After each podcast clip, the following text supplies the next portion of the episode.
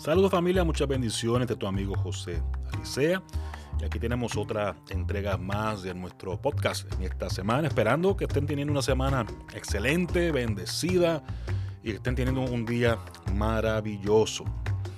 Hoy queremos hablar sobre una pregunta que se hace de forma común, eh, específicamente cuando ocurren momentos críticos en la historia de la, de la humanidad cada que escuchamos que hay desastre, que puede ocurrir alguna hambruna, alguna guerra, alguna circunstancia política, económica, eh, comenzamos a hablar y a comentar y a escribir de diferentes maneras que si estos son los, los últimos días, que si estamos viviendo los últimos días, que si este es el fin del mundo, son expresiones, palabras, comentarios que se van haciendo cada vez que ocurren eventos y circunstancias eh, como las que estamos viviendo en estos días.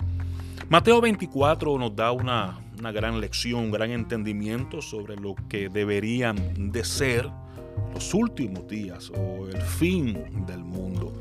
Si tiene su Biblia puede buscar eh, Mateo capítulo 24. Yo simplemente voy a leer del versículo 1 hasta el 3. Le invito a que pueda tomar un tiempo y leerlo completo, el, capítulo 24 completo.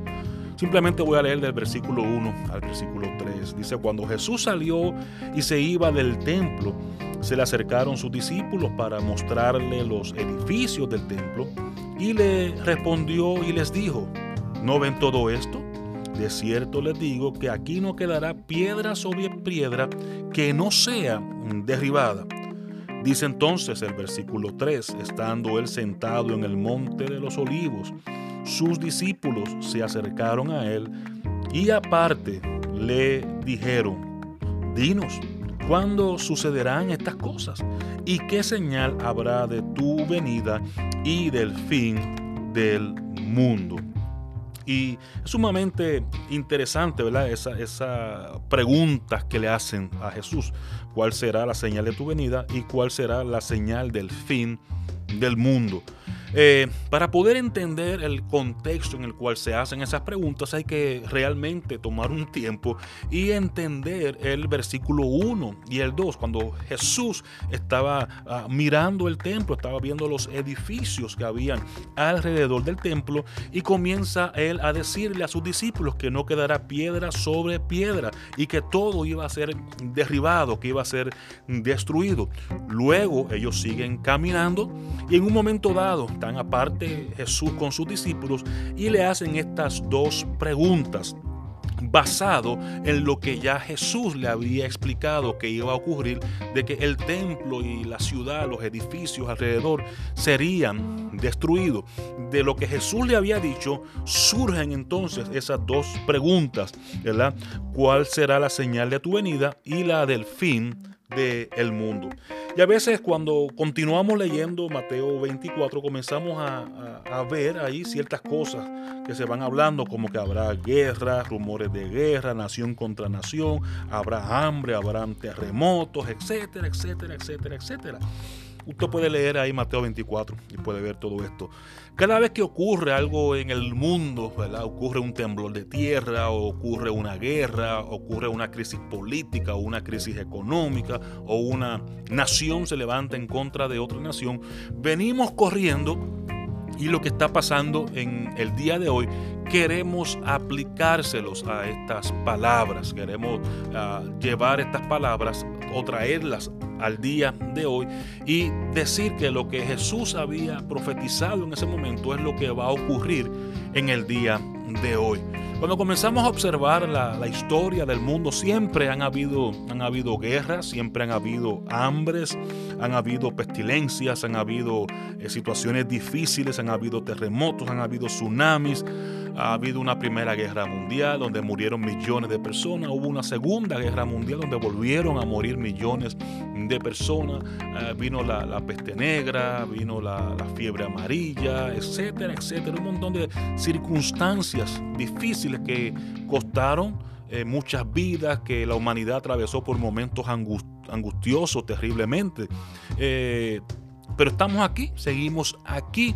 Pero cada vez que ocurre un evento de esta magnitud, queremos aplicar estas palabras y queremos decir, mira, este es el fin del mundo, porque esto es lo que dice Mateo 24, eh, pero nada más lejos que la realidad.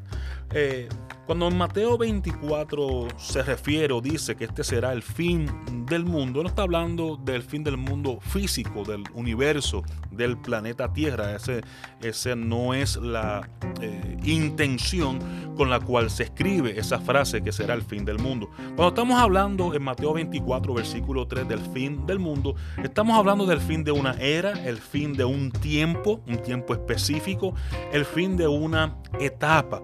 Eh, cuál era el fin del cual estaba hablando o al cual se refería Jesús en ese momento, el fin del templo, de todo lo que significaba el templo para la eh, vida del judío y del judaísmo.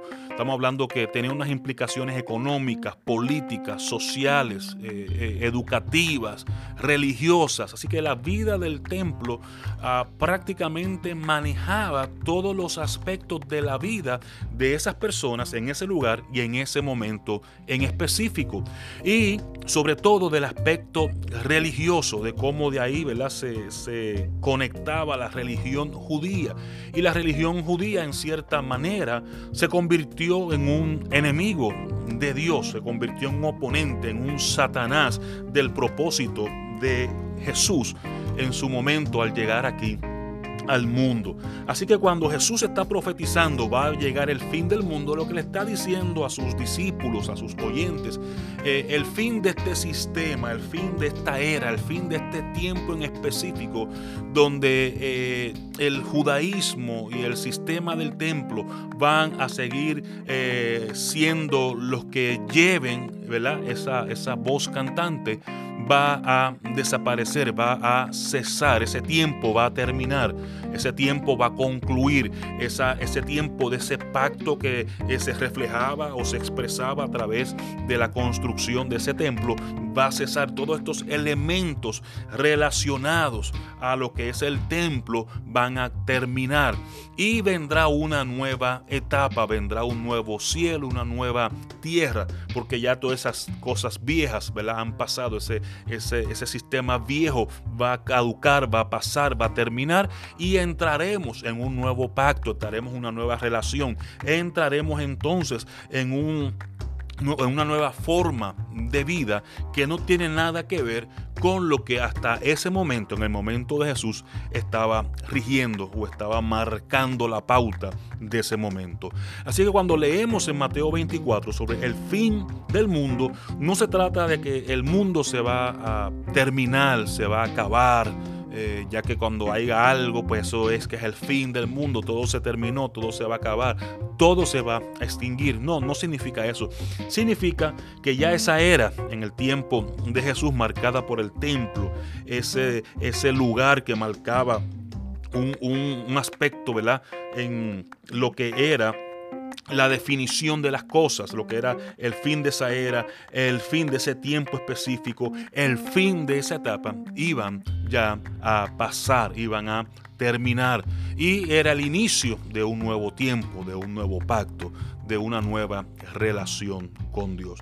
Así que espero que este pensamiento le ayude a entender mejor cómo leemos nuestra Biblia, cómo la entendemos de acuerdo al contexto, de acuerdo a los oyentes, de acuerdo a la eh, etapa específica en la cual se está hablando, se está escribiendo, eh, específicamente a esos oyentes y esas comunidades.